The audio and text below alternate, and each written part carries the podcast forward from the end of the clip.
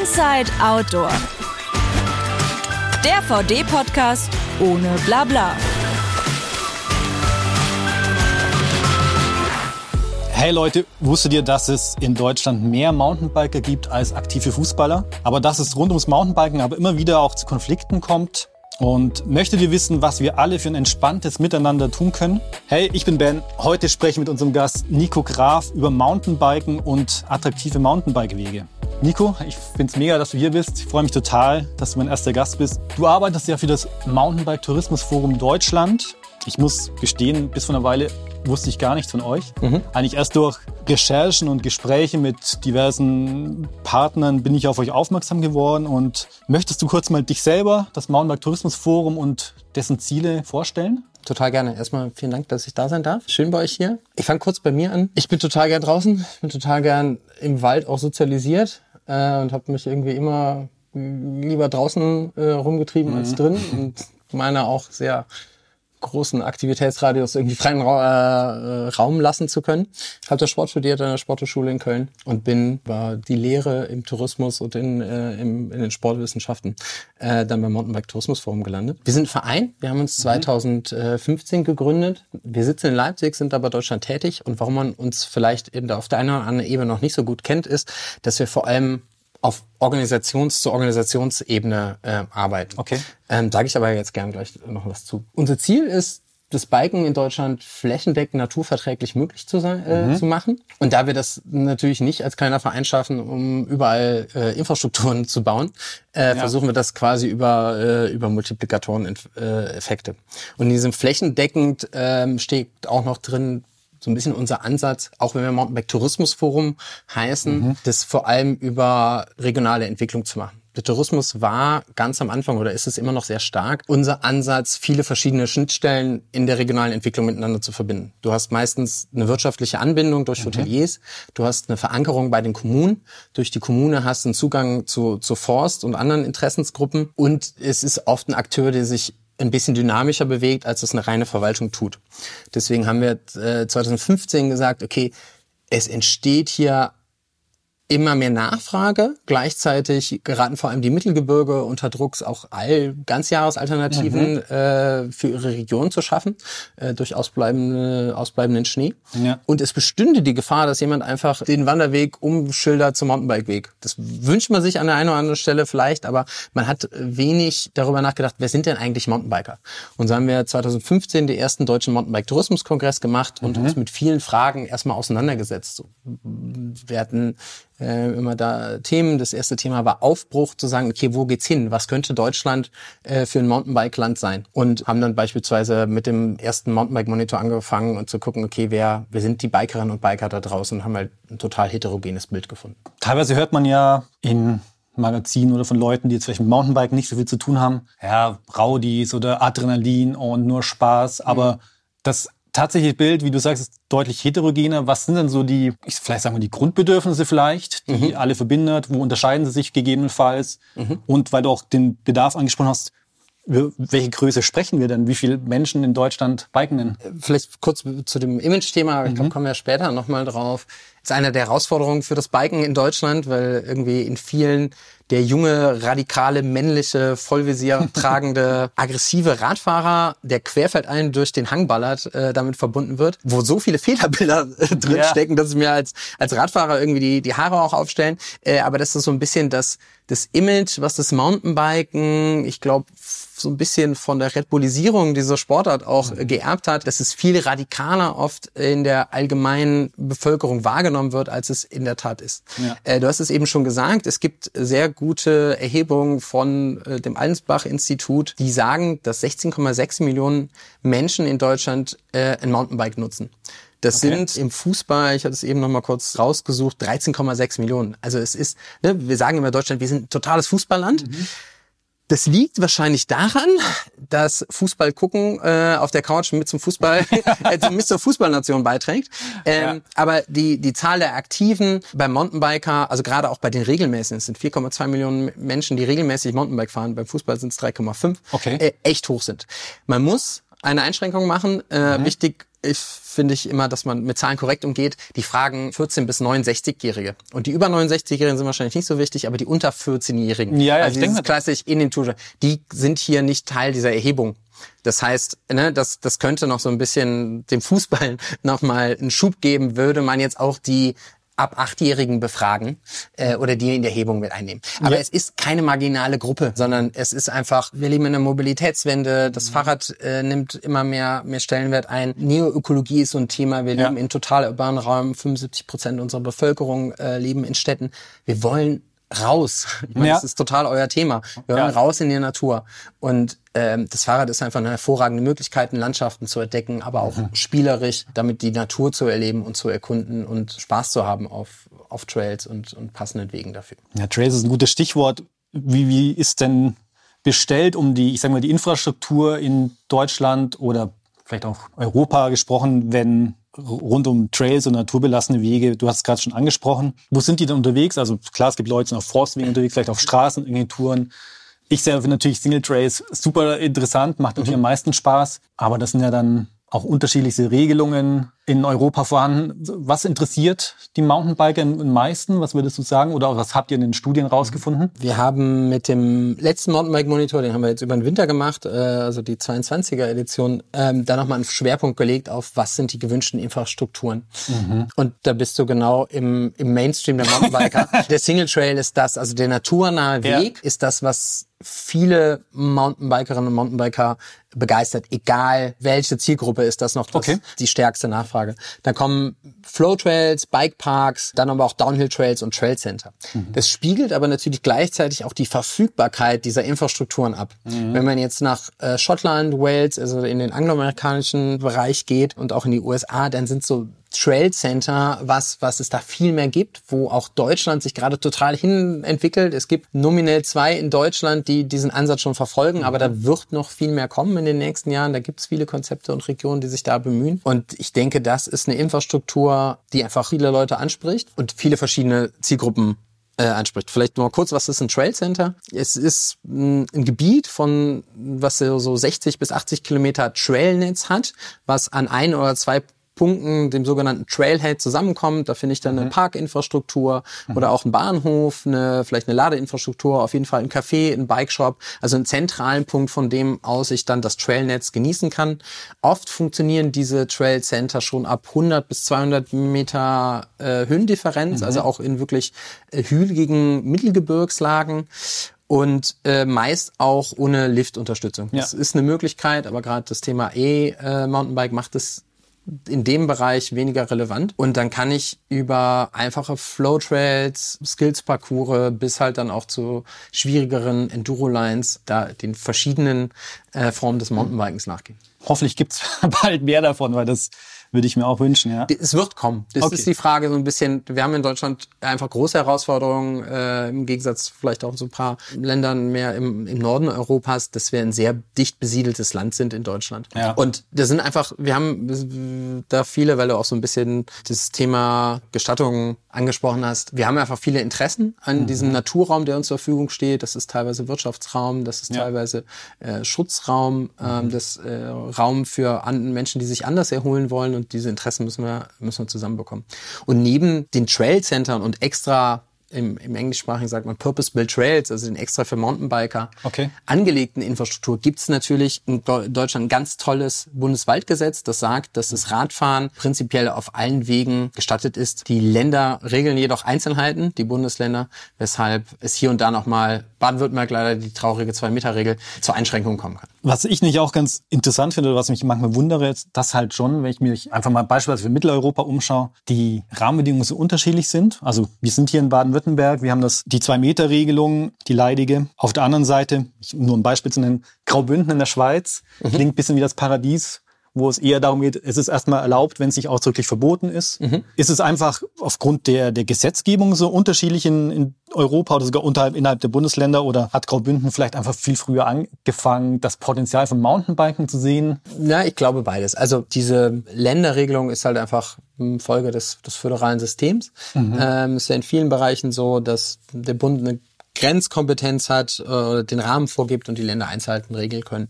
Ähm, ist in vielen anderen Gesetzen auch so. Und Äh, also wirklich da nochmal das Waldgesetz in vielen Bundesländern und auf Bundesebene ist eigentlich super. Ähm, mhm. Österreich darf ich nicht Radfahren, prinzipiell auf Wegen in der Natur, außer es ist erlaubt. Habe ich eine ganz andere Voraussetzung ja. äh, und bin erstmal, sobald ich mit dem Rad irgendwie einen asphaltierten Weg äh, verlasse und auf dem Forstweg unterwegs bin, bußgeldrechtlich oder irgendwie illegal unterwegs. Und das wäre total schade. Ich weiß jetzt auch nicht genau, wie gut das geahndet wird äh, und ob das sinnvoll ist, das zu ahnden in Österreich. Aber das ist mal wieder eine ganz andere Sache.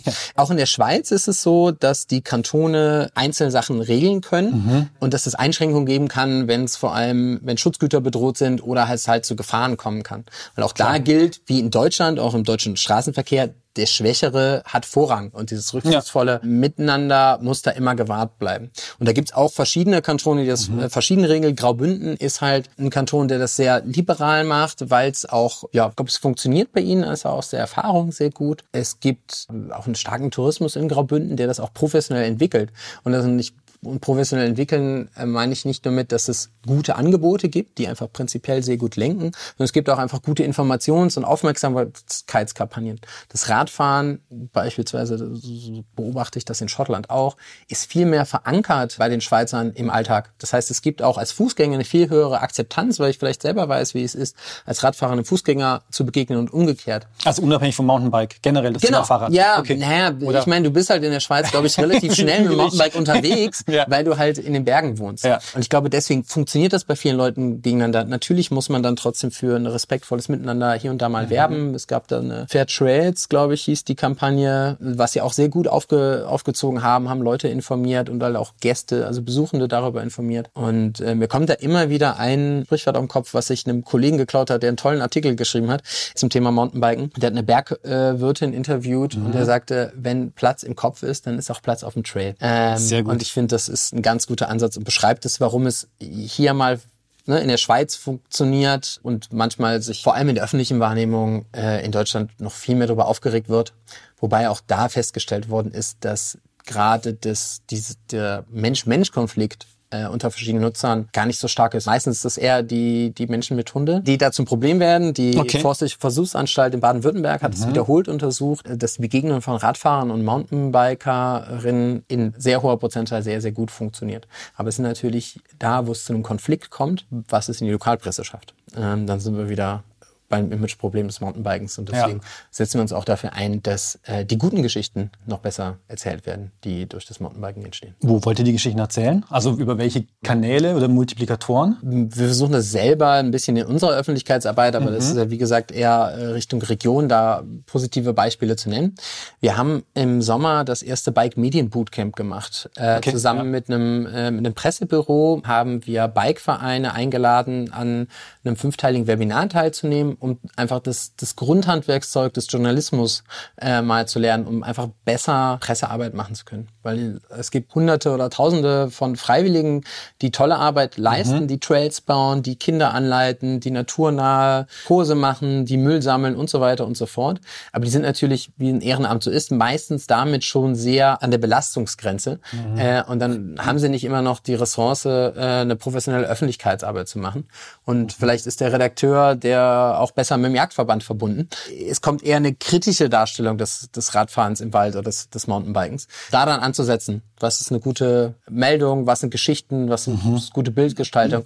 Und das werden wir auch nächstes Jahr wiederholen können. Ja, spannend. Weil das Thema Mentalität oder Bild im Kopf und Platz im Kopf, das, das finde ich auch super wichtig. Ist auch ein Thema, wo wollte ich aber nachher noch drauf einkommen, wo vielleicht auch wir als Marke oder als Industrie auch mitgestalten können. Ich fände aber den Aspekt nur ein bisschen, weil potenzielle Konfliktpunkte und weil uns das Thema naturverträglich ja auch sehr essentiell ist, noch wichtig. Ist was dran an dem Vorwurf, dass Mountainbiker Wege kaputt machen? Weil das hört man ja auch manchmal oder liest man ja auch manchmal so. Jede Form der Nutzung hat Folgen.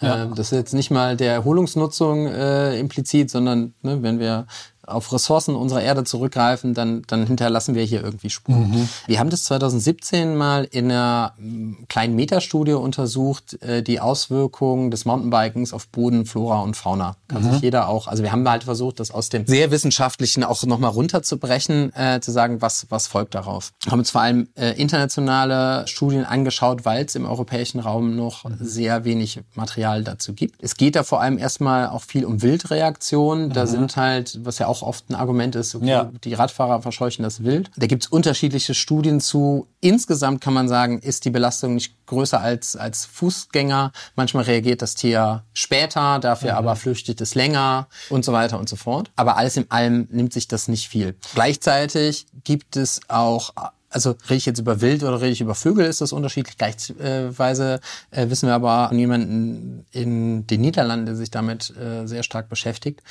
dass dieselbe Art von Vögeln beispielsweise unterschiedlich reagiert. Der eine brütet über dem Trail und der andere nimmt sofort Reiß aus, wenn er, äh, wenn er einen Radfahrer sieht. Das heißt, Okay. auch da braucht es viel mehr noch Störökologieforschung, die in den 90er Jahren stark stattgefunden hat, aber das es gar nicht mehr so gibt. Auch da sind wir ein Stück weit dran, dann noch mehr Fakten zu machen, weil ich glaube, wir sollen uns damit oder als, als Berg- oder Natursportler ehrlich damit beschäftigen, die Auswirkungen, die wir haben, wirklich auch anzuerkennen. Das Thema Boden hast du angesprochen. Ganz klar ist, dass nasse Böden Druck irgendwie stärker, also leichter nachgeben. Das ist für Füße genauso wie für Räder. Deswegen gibt es auch beispielsweise in, in vielen Auslandszielen eine viel höhere Sensibilität, was die Nutzung von nassen Trails angeht. Und oft sieht man halt so Fahrspuren, es sieht halt hässlich aus. Die Frage ist, ist das schon ein ökologisches Problem oder ist es ein ästhetisches Problem des Betrachters? Und man muss natürlich ganz klar sagen, dass schlechte Fahrtechnik zur Erosion führt, weil es halt Boden verdichtet, Bremswellen gibt, ist auch Ja. nicht cool für das Mountainbike-Flow-Erlebnis.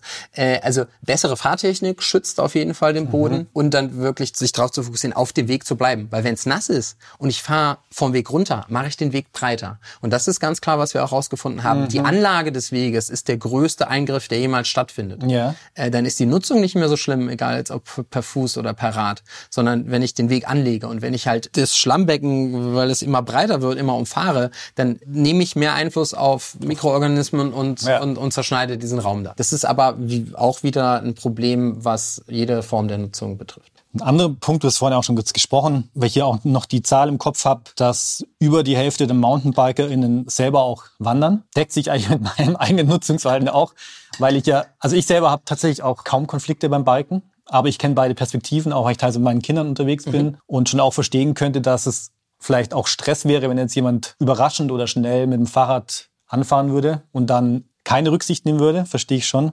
Aber ich glaube auch, und, und beim DAV ist unser, glaube auch, also es vermischt ist so, so in Silo-Denken, ich bin nur das eine, nur das andere, das ist ja relativ weit entfernt von der Realität. Genau, also ich ich. glaube auch, da, da sind wir ja manchmal Opfer dieser hochgeschaukelten Berichterstattung, wenn es zu Konflikten kommt. Ich glaube, es ist total gut, wenn man beide Perspektiven der, aus der persönlichen Erfahrung kennt. Konflikte auf den Wegen, also soziale Konflikte, äh, entstehen, glaube ich, immer dann, wenn es halt verschiedene Bewegungsgeschwindigkeiten gibt und verschiedene Bewegungsformen. Man kennt das aber auch vom Skatepark. Ne? Da sind Ja. irgendwie die Inline-Skater und die Skateboarder oder damals Da die Skifahrer und die Snowboarder. Da Also so, ein bisschen, die fahren andere Lines und Ja, die haben ja. andere Geschwindigkeiten. Deswegen ist es, und im Straßenverkehr kennen wir das auch. Mit Radfahrern und jetzt E-Scootern und dann kommt noch ein Longboard und dann kommt auf einmal ein Speed-Pedelec dazu. Da Mhm. sagen auch die E-Bike-Fahrer, okay, die Autofahrer wissen mich noch gar nicht einzuschätzen, Mhm. weil es einfach noch andere Bewegungsformen sind.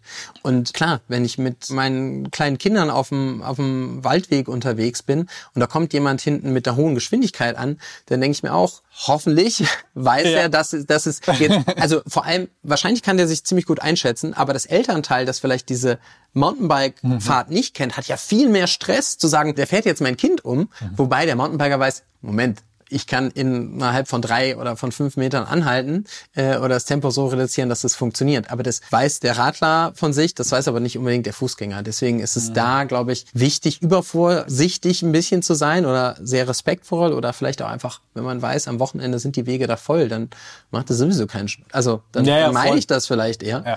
Und sich gleichzeitig auch seiner Vorbildrolle bewusst zu sein. Mhm. Weil wenn wir mit dem Bike da draußen unterwegs ist und deswegen, vielleicht sage ich da gleich noch was zu, dem Mountainbiken hängt auch noch immer dieses, dieses schlechte Image, läuft dem so ein bisschen voraus. Man ist an der Stelle der Botschafter für alle anderen Mountainbiker. Auf der ganzen Welt. Ja, Ähm, absolut. Und das heißt, man kann diese Chance nutzen, zu sagen, oh, die sind aber total nett, die halten immer an und die machen Platz und grüßen freundlich und sowieso ist das irgendwie auch allein dieser freundliche Gruß, äh, glaube ich, macht einen riesen Unterschied. Ich habe das ja auch tatsächlich immer gemerkt in den Situationen, wo es zu Begegnungen gekommen ist. Sobald ich da entspannt und freundlich war oder ein Gespräch angefangen habe, dann ist es sofort deeskalierend. Also das hilft. Ich glaube, das sollten wir auf jeden Fall berücksichtigen. Ich finde es sowieso auch ganz spannend, so ein bisschen den, also das wünsche ich mir für alle anderen NaturnutzerInnen natürlich auch, Perspektiven auch mal versuchen einzunehmen der, der anderen Leute. Ich fand es super spannend. Ich glaube, im, in einem Bike-Magazin habe ich mal, war ein langes Interview mit einem Förster Finde ich auch mal total spannend. Oder mit einem Jäger. Einfach, um einfach mal kennenzulernen, welches, was beschäftigt die. Und weil das auch manchmal so kommt, ja, Konflikt versus ähm, Mountainbiker versus Förster oder Jäger. Finde ich auch super spannend. Habt ihr da noch sonst auch noch Erfahrungsberichte, wie, wie es Richtung, also Forst als Wirtschaftsraum im weitesten Sinne, was da passiert? Oder wie das Verhältnis zwischen Naturnutzung und Wirtschaftsraum ist? Als wir 2017 dieses erwähnte Paper zur Umweltauswirkungen rausgebracht haben, haben wir uns auch unter dem unter der Überschrift unsere Natur sehr stark mit diesem Waldraum beschäftigt und nicht halt nicht nur mit den sozialen und der der Erholungsfunktion Perspektive, sondern auch mit der Nutzfunktion Perspektive, die der Wald hat. Also man hat drei drei Waldfunktionen, das ist die Erholungs-, Schutz- und Nutzfunktion. Ne, die Erholung, wie wir im Wald sind, äh, die Schutzfunktion zur Erhaltung von Luftqualität, Wasser, Biodiversität äh, und so weiter und halt die Nutzfunktion als gut für vor allem Holz. Und jetzt sind in Deutschland 52 Prozent der Wälder im privaten Waldbesitz. Okay. Damit gehen gewisse Pflichten einher, dass ich beispielsweise dieses freie Betreten der Wege äh, in Kauf nehme und so weiter und so fort. Und ne, innerhalb des Waldes ist jetzt auch nicht der Forst gleich der Forst. Es gibt irgendwie einen Staatsforst, der gehört dem, den Bundesländern. Dann gibt es noch ein bisschen Bundesforst, dann gibt es kommunalen Forst, dann gibt es die ganzen Privatwaldbesitzer. Die sind manchmal kommerziell, vielleicht sind es aber auch Leute, die Wald geerbt haben und gar nicht wissen, wo der ist. Und jetzt kommt mit der Trockenheit, die wir über den Klimawandel haben, eine viel stärkere Belastung vor allem durch den Borkenkäfer in die Wälder. Okay. Das heißt, Forstbetriebe müssen viel schneller reagieren auf diese, diese Schäden, die da entstehen und teilweise dann auch sehr radikale Maßnahmen machen. Wo man früher gesagt hat, ah ja, die haben jetzt hier einen Kahlschlag gemacht, weil sie Ja. irgendwie der Holzpreis so gut ist und da hat sich Okay. jemand, will sich jemand irgendwie bereichern. Teilweise ist es aber notwendig, um den Borkenkäfer weiter vor der Ausbreitung zu verhindern. Aber es ist genau dieser Dialog, der zwischen den Menschen, die in der Forstwirtschaft arbeiten oder da Naturschutz durch Forstwirtschaft betreiben äh, und den Nutzern da ist, wo man, der Forst hat jetzt auch nicht das beste Image, weil wir sagen, ja, okay, er arbeitet ja nur im Wald und wir haben halt sehr forstlich geprägte oder eigentlich nur äh, wirtschaftlich geprägte äh, Wälder fast in Deutschland. Aber welche, welche Herausforderungen die da haben und zu meistern versuchen, das ist auf jeden Fall auch nochmal ein Ansatz, so ein bisschen mehr zu verstehen, warum machen die das und dass es nicht äh, in der Regel ist äh, aus der eigenen Bereicherung, sondern halt auch um die, die, die Schutz- und Erholungsfunktion im Wald äh, ein Stück weit mitzutragen. Ich finde es noch ein Themenkomplex noch ganz interessant. Ich meine, wenn ich da quasi eure Rolle und das, was ihr macht, so höre, was wären so deine Erwartungen oder Wünsche, ich sag mal, Richtung Bike-Industrie, Outdoor-Industrie im Allgemeinen?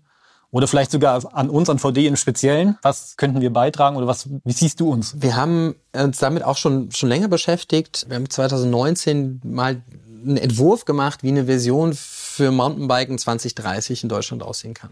Und äh, wir sind auf eine Formel gekommen, ohne die verschiedenen Handlungsfelder, die sich auch da damals noch sehr touristisch fokussiert hatten, jetzt aufzumachen, sind es diese fünf Prozent mehr.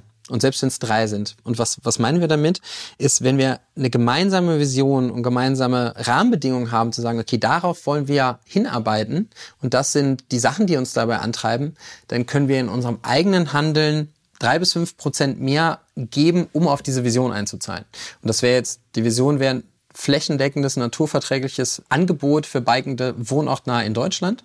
Wie könnte der VD das machen? Es könnte zu dem Thema Image beispielsweise schauen, okay, welche, welche Bilder benutze ich, um das Image vom Mountainbiken nach draußen zu tragen. Ich könnte mich aber auch fragen, welchen Lokalpolitiker kenne ich denn und kann mit meinen Arbeitsplätzen winken und zu sagen, ich möchte einen Standortfaktor für meine Arbeitgeber, der attraktiv ist, der naturnah ist und der Fahrradfahren ermöglicht, weil mir Mobilitätswende wichtig ist. Also es ist so ein bisschen die politische Vertretung auf lokaler Ebene im Rahmen von VD, aber sicherlich auch auf Landes- und Bundesebene, diese Themen, die positiven Themen, die das Mountainbiken anbietet, damit zu vertreten. Das ist Gesundheitsfürsorge, Ja. es ist der Zugang zur Natur, weil wenn ich jetzt zu meinem Kind sage, ah komm, wir gehen wandern, dann ist die Begrenzung, äh, die Begeisterung vielleicht nicht ganz so groß. Wir sagen, okay, ey, wir machen eine Mountainbike-Tour im Wald und bringen Menschen ein bisschen wieder dahin zurück, wo sie eigentlich herkommen und dieses ganze Thema Ökosystemleistung, was gibt uns der Wald, kann ich durch Natursport und ich finde da ist Mountainbike eine hervorragende Möglichkeit, da wieder zurückbringen.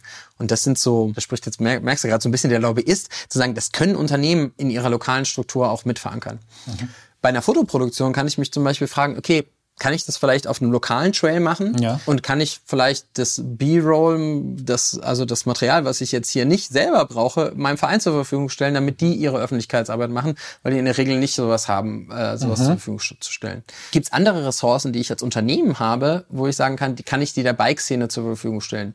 Das kann mal ein Tag Marketing sein, das können verschiedene Dinge sein. Ich glaube, da sind wir noch an einem Anfang, da gute Kooperationen zu finden. Und mal von der lokalen Ebene abgesehen, ist es sicherlich auch die finanzielle Unterstützung, die Interessen für die positive Entwicklung des Bikens in Deutschland zu unterstützen. Wir sind da einfach noch, also generell die Fahrradwirtschaft und Industrie wird da besser. Immer Gegensatz aber zu anderen Interessensgruppen, die halt direkt irgendwie am Bundestag sitzen oder äh, in der richtigen Straße sitzen und mit 30 Leuten äh, da vor Ort ein Büro haben, ist es einfach eine Form der Demokratie wahrzunehmen, die, die Interessen da zu vertreten. Ähm, also auch das Thema Nachhaltigkeit, Kreislaufwirtschaft, Biodiversitätsschutz, das wird ja von Gruppen wie Greenpeace, BUND und sowas, Ja. das muss ja massiv vorangetragen werden und in die Bundestage, äh, in die Fraktionen getragen werden. Das passiert ja nicht von alleine. Äh, und da finde ich, ist dann dieses Thema Interessensvertretung einfach was total Legitimes, um, um Demokratie mitzugestalten. Und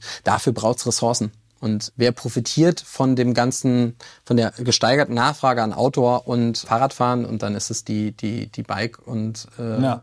und Autoindustrie. Welche Rolle spielen aus deiner Sicht, ich sage mal wirklich so auf einer regionalen oder lokalen Ebene, Vereine oder kleine Initiativen, weil da die, die kennen ja die Gegebenheiten vor Ort, kennen vielleicht den Gemeinderat oder den Förster, wie auch immer, sind aber nicht auf so einer, ich sag mal, überregionalen oder Bundesebene vernetzt, wo, wo ich euch auch teilweise sehr stark sehe. Wie können die am besten unterstützt werden? Also ich finde die total wichtig, weil es halt, also wie du sagst, ne, die kennen die Gegebenheiten vor Ort. Wenn es darum geht, die Kommune oder den Landkreis zum Handeln zu bringen, dann handeln die, weil ihre Wählerschaft irgendwas machen. Auch da, finde ich, kann man, also muss man sehr stark einfach die Möglichkeit, die uns die Demokratie gibt, gut nutzen. Und als, und das muss nicht mal ein Verein sein, es gibt einige Initiativen, da haben einfach Kinder angefangen, an den Bürgermeister einen Brief zu schreiben. Und Okay. die haben äh, Erwachsene haben die dann mit unterstützt oder haben das halt dann dem Kreistag äh, in der Unterschriftenliste äh, übergeben. Und das, das zieht halt. Und wenn ich dann noch einen geschickten Erwachsenen habe, der vielleicht dem Pressevertreter der Lokalzeitung Bescheid gesagt hat,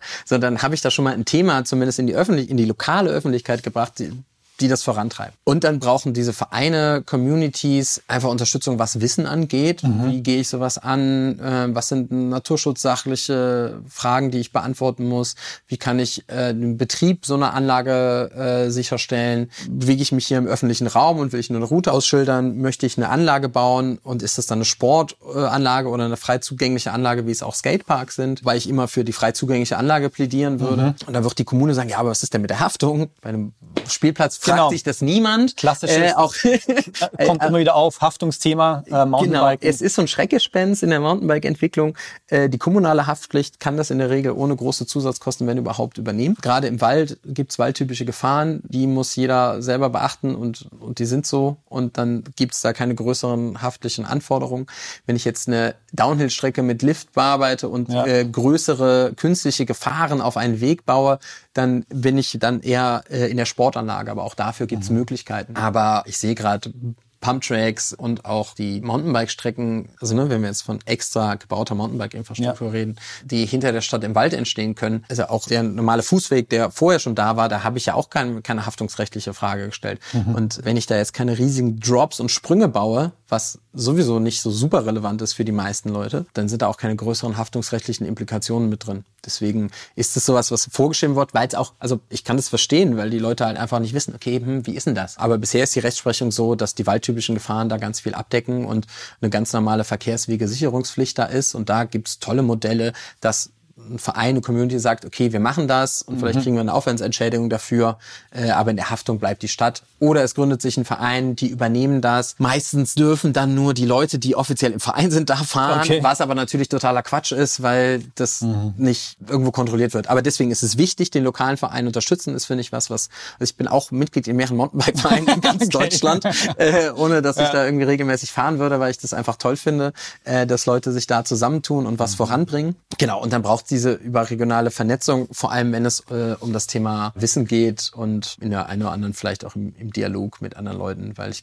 glaube, solche Projekte sind von Erfolg geprägt, wenn man mit den anderen Beteiligten spricht und nicht über sie. Ich glaube auch, Kommunikation ist mega wichtig. Im Kleinen, in der direkten Begegnung zwischen den unterschiedlichen Naturnutzerinnen, aber auch drüber. Wenn wir es so ein bisschen zusammenfassen, auf einer Seite natürlich super cool, dass euch als Institution oder als Organisation gibt, die daran arbeitet. Wenn wir es so zusammenfassen und sagen, was kann jeder von uns selber im Kleinen vielleicht tun, um die Situation zu verbessern? Du hast es schon angesprochen, ich bin immer Boot, also wenn ich Mountainbike und Kontakt habe, ich bin in dem Fall Botschafter. Mhm. Sich dessen bewusst sein, dass man eine Vorbildrolle hat, nicht dieses Klischee bedienen vielleicht, sondern einen Gegenakzent setzen, ein positives Bild vom Mountainbiken setzen. Dann Thema Trail Rules, da gibt's ja auch verschiedene Sachen von der DIM, vom DAV, von euch, wo drüber gesprochen wird, äh, wie wie sollte ich fahren im besten Fall? Rücksicht nehmen, nur auf bestehenden Wegen fahren, nicht querfeldein. Dann hat man, haben wir gerade eben gesprochen, sich im Zweifel auch lokal engagieren, ist super spannend. Also ich bin auch eher so ein Typ, ich denke mal, wenn mir was nicht passt, dann versuche ich das zu verbessern oder mhm. ich muss es akzeptieren, aber mhm. nur drüber schimpfen und nichts machen, das ist unbefriedigend. Genau, ja, ist auch wenig zielführend. Du hast ganz viele Dinge schon genannt, ne? die International Mountainbike Rules, die die DIMP ja auch ins Deutsche übersetzt hat, sind sicherlich wichtig, dass die jeder kennt und das mhm. dann Kanon sind. Die hat der Deutsche Alpverein ein bisschen anders rausgebracht. Letztendlich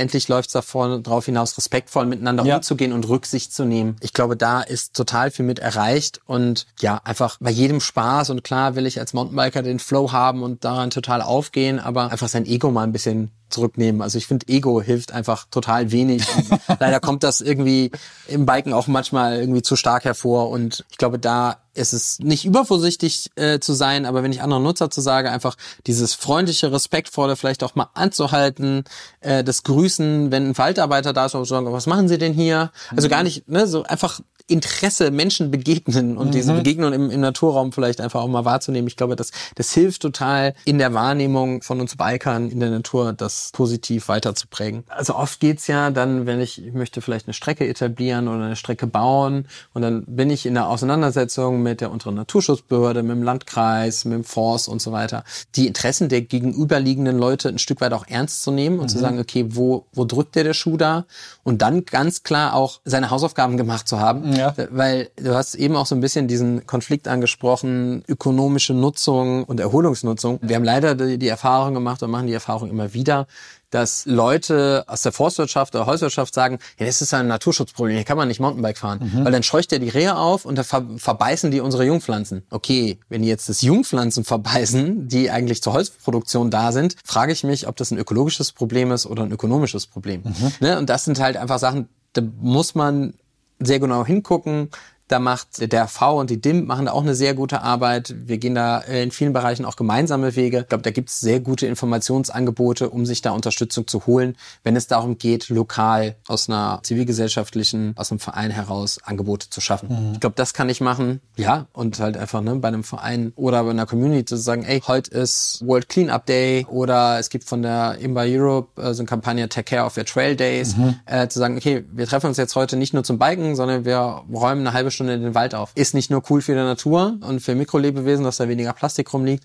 sondern sendet einfach auch ein total wichtiges mhm. Zeichen an die anderen Leute. Mit Sauberwald haben wir eine Aktion gestartet, wo wir gesagt haben, okay, wir mappen das jetzt einfach mal, ja. um diese positive Öffentlichkeit auch zu gestalten. Genau. Und ich glaube, lokal auch an dem guten Image der Biker zu arbeiten, ist auch total wichtig durch die Pressearbeit, die wir eben schon angesprochen haben. Ein Punkt noch ein bisschen, den, den habe hab ich auch teilweise wahrgenommen, aber eher in den letzten Covid-Jahren, dass teilweise relativ schnell viele sagen wir, Schanzen und Drops und Co. im Wald entstanden sind, wo dann irgendwie Kinder, die dann draußen waren, sich was gebaut haben. Was ich einerseits erstmal voll nachvollziehen kann, hey, sind draußen, die bauen was, fahren das. Auf der anderen Seite, wenn man das große Bild anguckt, ist leider eher kontraproduktiv, wenn solche, ich sag mal, Schwarzbauten oder Trails entstehen, wo eigentlich vorher keine Wege waren. Oder kann ich das so sagen? Oder? Genau, nee, ja, also ne, ich habe eben gesagt, 52 Prozent ist Privatwaldbesitz. Wir sehen Wald oft immer, selbst wenn es nicht Privatwald ist, sondern kommunaler Wald, dann gehört er halt der Öffentlichkeit. Wenn ich da jetzt hingehen würde und sagen, ich mache da, weiß ich nicht, was, ein Festival oder sowas, kann, also ich kann ja nicht einfach in den Besitz von jemand anders gehen und sagen, da mache ich jetzt was, was nur mir taugt oder mhm. meiner, meiner Interessensgruppe. Ich finde, da müssen wir uns schon einfach an die Norm unserer Gesellschaft leisten, dass wir auf den, den Besitz der anderen Rücksicht nehmen. Mhm. Gleichzeitig draußen im Wald zu sein, Natur wirklich mit den Händen zu erfahren und ja. zu begreifen, für seine eigene Begeisterung mit den Händen was zu machen, mhm. um dann nicht nur für mich, sondern auch für meine Freunde und andere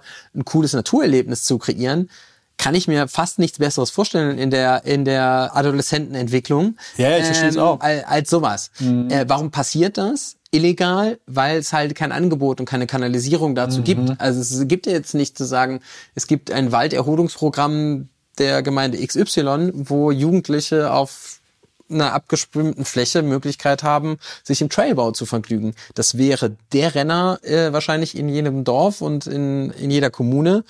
Könnte die Jugendarbeit machen, finde ich. Äh, aber da sind wir halt noch nicht, Ja. weil dieses Thema noch nicht gesehen wird, vielleicht die Kompetenz nicht da ist. Deswegen fällt es mir schwer, jetzt die Jugendlichen, wenn, und das sind ja auch nicht immer nur Jugendliche, dazu verurteilen, wenn sie jetzt sagen, okay, ich möchte ja was gestalten, aber Gesetze zu übertreten und in dem Garten von anderen Leuten was zu buddeln, ist halt einfach mal ein Gesetzesverstoß und das finde ich, führt einfach auch nicht zu einer guten langfristigen Lösung Ja, ja, Stichwort Langfristigkeit. Ich glaube, das ist auch was, auch wenn es vielleicht mir manchmal schwer fällt, aber das Thema Geduld mitbringen. Also es passiert wahrscheinlich halt nicht von heute auf morgen, sondern muss langen Atem haben und nicht nur an die nächste Saison oder den nächsten Tag denken, sondern langfristig denken. Oder bin, ich bin da zwiegespalten bei dem Ja? Thema Geduld. Also ich muss auch meine Lektionen in Geduld lernen. Aber man darf sich davon halt auch nicht ermutigen lassen oder die eigene Dynamik nicht verlieren. Mhm. Ja. Also ich glaube, wir lernen gerade, dass Wandel auch manchmal schneller passieren kann, wenn man möchte. bei so disruptiven Ähm, Elementen. Ja, oder auch, naja, wenn der Wille da ist, Mhm. ne, haben wir in den letzten zwei, drei Jahren gelernt, sind viele Dinge möglich, die vorher, wo man gedacht hatte, äh, Niemals, wie, ne? wie soll das denn funktionieren?